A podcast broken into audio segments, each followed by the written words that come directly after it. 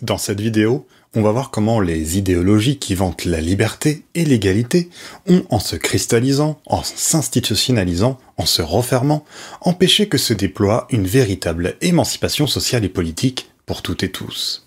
Et c'est ce que souhaite montrer, de manière riche et détaillée, le dernier livre de Michel Riot-Sarcey, L'émancipation entravée, paru récemment à la découverte.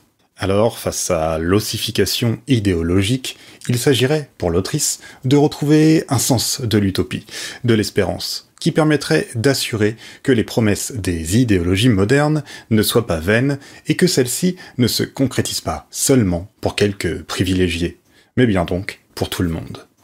Royo Sarcey, à partir d'une sensibilité plutôt libertaire, et sous les auspices réguliers du philosophe et historien Walter Benjamin, explique comment les maîtres à penser et autres dirigeants d'organisations, de partis ou de syndicats ont tendu, pour la plupart, à domestiquer, quitte à les confisquer, les promesses de liberté et d'égalité que l'on se trouve du côté des libéralismes ou des socialismes.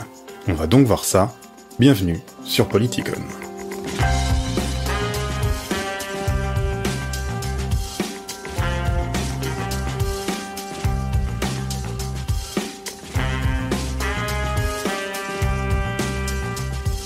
Le XIXe siècle constitue un moment charnière pour notre modernité politique. C'est durant ces longues décennies que s'affirment durablement les institutions et idéologies que nous connaissons encore aujourd'hui, parmi lesquelles celles qu'on regroupe sous le nom de libéralisme ou encore de socialisme. Chacune d'elles interprète à sa manière les conditions de la liberté pour une partie plus ou moins importante de la population. Mais dans les faits, les jeux de pouvoir, l'inertie de l'ordre existant, les circonstances historiques et tant d'autres facteurs, notamment théoriques, produisent des situations où les valeurs proclamées ne sont que trop rarement concrétisées. L'émancipation promise à travers l'idée d'un progrès humain est donc bien souvent mise de côté ou amoindrie. Et un processus semblable s'étend au XXe siècle, et c'est ce que tend donc à montrer l'historienne Michel Rieux-Sarcey dans son livre L'émancipation entravée. Ce qui est entravé, empêché, c'est donc la capacité d'agir des individus. La liberté est ainsi, euh, je cite l'autrice, émancipation quand le pouvoir d'agir de chacun dans tous les domaines pour le bien de tous devient accessible. Mais cette émancipation concrète se bloque quand l'idéologie qui l'inspire s'ossifie, se fixe en un dogme ou se perd dans la pratique du pouvoir. Comment comprendre alors cette espèce de fatalisme qui semble bloquer le processus de la liberté?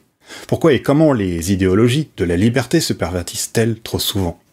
Le livre de Rio Sarcey se présente comme une longue enquête historique qui interroge le XXe siècle, que ce soit majoritairement donc du côté des libéralismes ou des socialismes. On va parler de quelques-uns de ces aspects, sans bien sûr épuiser ce vaste sujet, ni les vastes débats pratiques et théoriques qui y sont attachés.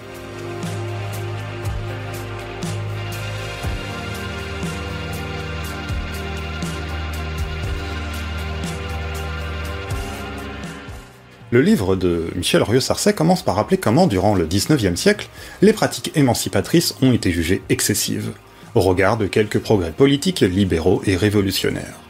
L'égalité en droit, l'égalité civique, soumise au paiement d'un impôt, semblait suffire pour un libéralisme devenu vite conservateur.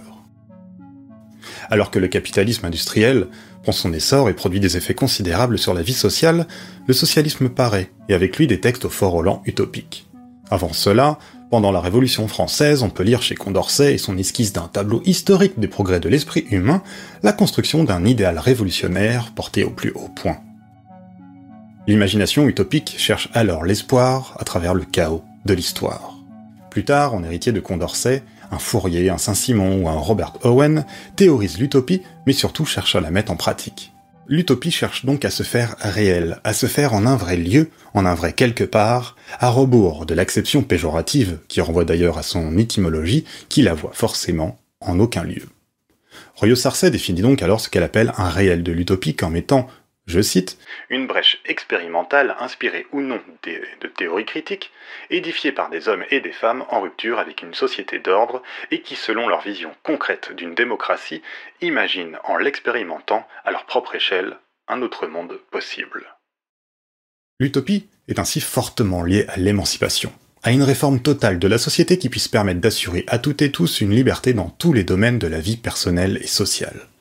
Des luttes et expériences concrètes se vivent alors et cherchent à s'étendre. Rieux Sarcey écrit Les ouvriers et ouvrières expérimentent l'émancipation dans l'association. Ponctuellement, des pratiques collectives toujours plus inattendues voient le jour. Quelques groupes découvrent l'autogouvernement, l'agir en commun, dirait-on aujourd'hui, par l'apprentissage d'un savoir donné ici et là dans les chambrées, les cabarets, la rue et les clubs, ou encore dans les coopératives initiées par Robert Owen, où s'explore l'autogestion. On en arrive à 1848 et le printemps des peuples qui signe l'apparition d'un espoir massif. Il ne s'agit plus dès lors de réclamer des droits, mais comme le dit Rio Sarcey, de pouvoir les exercer.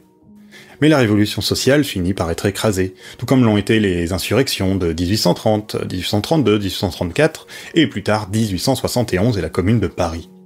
Le projet utopique et expérimental subit donc la répression du conservatisme libéral ou républicain d'un côté, et de l'autre la disqualification des directions socialistes ou marxistes trop certaines de leur modèle théorique implacable. Si des bribes d'émancipation surviennent, celles-ci sont accordées par le pouvoir en place, mais elles viennent toujours du haut, jamais vraiment du bas. D'un côté donc, l'émancipation réelle, incarnée par l'utopie concrète à travers les expériences des luttes, est invalidée par le libéralisme et un républicanisme qui institue un régime représentatif. Un gouvernement fondé sur l'élection qui écarte toute réelle démocratie. Le XIXe siècle façonne donc une forme de gouvernement représentatif qui, pour le dire comme Rio Sarcey, légitime la délégation permanente du pouvoir de la majorité au nom du progrès et de la maîtrise de la nature. La liberté, poursuit-elle, n'est plus la réalisation d'un progrès de l'agir de l'individu, mais l'expression de la soumission, entre guillemets, librement consentie des masses populaires. Du côté socialiste, l'utopie laisse la place à des professionnels de la révolution, à des avant-gardes qui savent pour les autres, qui savent pour la base, et qui finissent par singer dans les congrès de la Deuxième Internationale le régime parlementaire. Il y a ceux donc qui sont capables de réfléchir, de peser le sens de l'action, et les autres. L'idée utopique devient entre les mains des sachants révolutionnaires une idéologie, certes structurée, mais trop figée. La théorie prend le pas sur la pratique et crée des dispositions à faire fondre cette pratique dans le marbre de la théorie. Cette disqualification socialiste, républicaine ou libérale de l'utopie et de la pratique réellement démocratique se façonne, on l'a vu, tout au long du XIXe siècle, à travers entre autres une valorisation de la figure du théoricien, puis avec l'affaire Dreyfus de l'intellectuel. À cela se mêlent les multiples trahisons ou contradictions des idéologies libératrices, qui assurent des droits en principe universels, mais qui font perdurer le racisme, l'esclavage, le sexisme, l'antisémitisme, la ségrégation, l'exploitation bien sûr, et bien d'autres formes d'oppression. Alors, après, quand la Première Guerre mondiale approche, L'utopie a depuis été longtemps renvoyée dans les oubliettes de la pensée, réduite à un romantisme bien gentil mais inefficace. Le nationalisme, le patriotisme ont essaimé dans les rangs libéraux et socialistes entre-temps. Et en Russie, on a proclamé les soviets, mais c'est le parti qui a décidé. Toute une mythologie autoritaire se construit alors là-bas pour des décennies, et en Allemagne, en 1918 et 19, le soulèvement spartakiste ne sera qu'une parenthèse écrasée final, comme l'écrit euh, Rio Sarcey, le soulèvement vient donc toujours se fracasser sur la question du pouvoir, ultime enjeu de l'idéologie en fonction de laquelle la continuité de la révolution se dessine. La conservation d'un pouvoir conquis par la force, y compris révolutionnaire, garde les traces des hiérarchies antérieures, dont la domination est la clé. Plus loin, elle ajoute et plutôt que de réactiver la pensée critique en confrontant la construction des structures étatiques à l'épreuve des réalités sociales et de la persistance des inégalités comme de l'exploitation, l'autonomie des instances de pouvoir échappe à la critique et sert d'appui idéologique aux autorités en place pour consolider les nouvelles formes de gouvernement des hommes.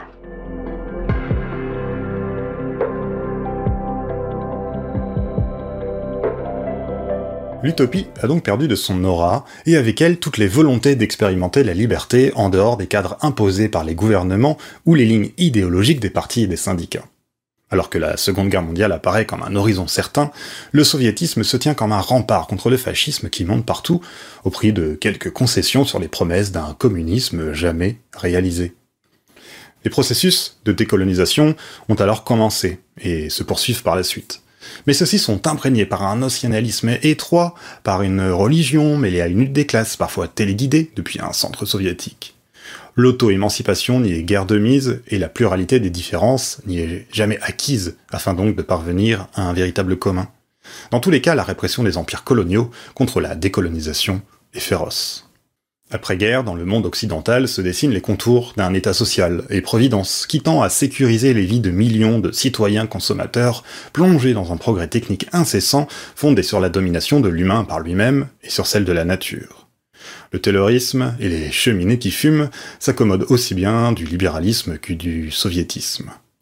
La protection sociale tant vantée et aujourd'hui sujet de bien de phénomènes nostalgiques, eh bien ce qu'elle est, hein, une protection d'en haut et non une auto-organisation du bas pour Rio Sarcey, qui serait réalisée de manière démocratique et réellement anticapitaliste. Les quelques tentatives d'autogestion ouvrière sont finalement battues en brèche par un compromis de classe recherché par les instances dirigeantes des partis.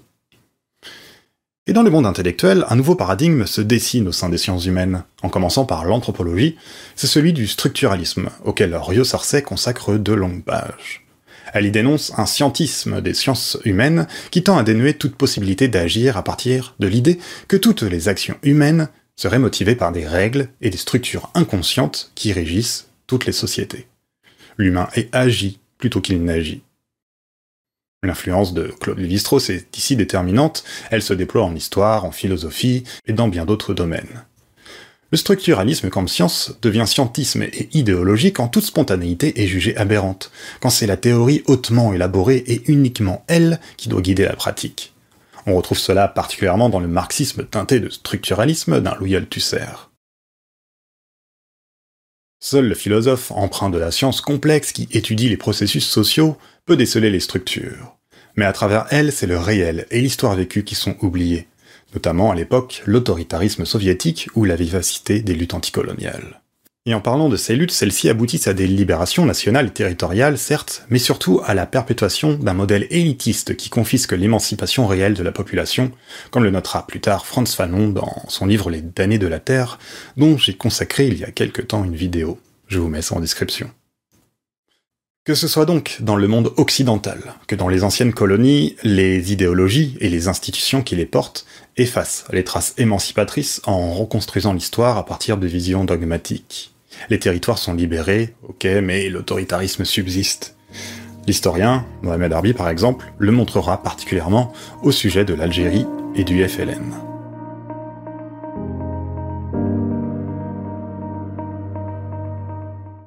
Les dernières pages du livre de Rio Sarcey sont consacrées aux dernières décennies du XXe siècle et aux résurgences des expériences visant l'auto-émancipation qui transpercent les carcans des prévisions et attentes idéologiques de toutes sortes. La lutte contre l'impérialisme se mêle aux événements de 68. La critique de l'autoritarisme soviétique se fait plus importante. L'autonomie dans la lutte étudiante et ouvrière est recherchée, et l'expérimentation démocratique est tentée, et le féminisme politique émerge également pleinement.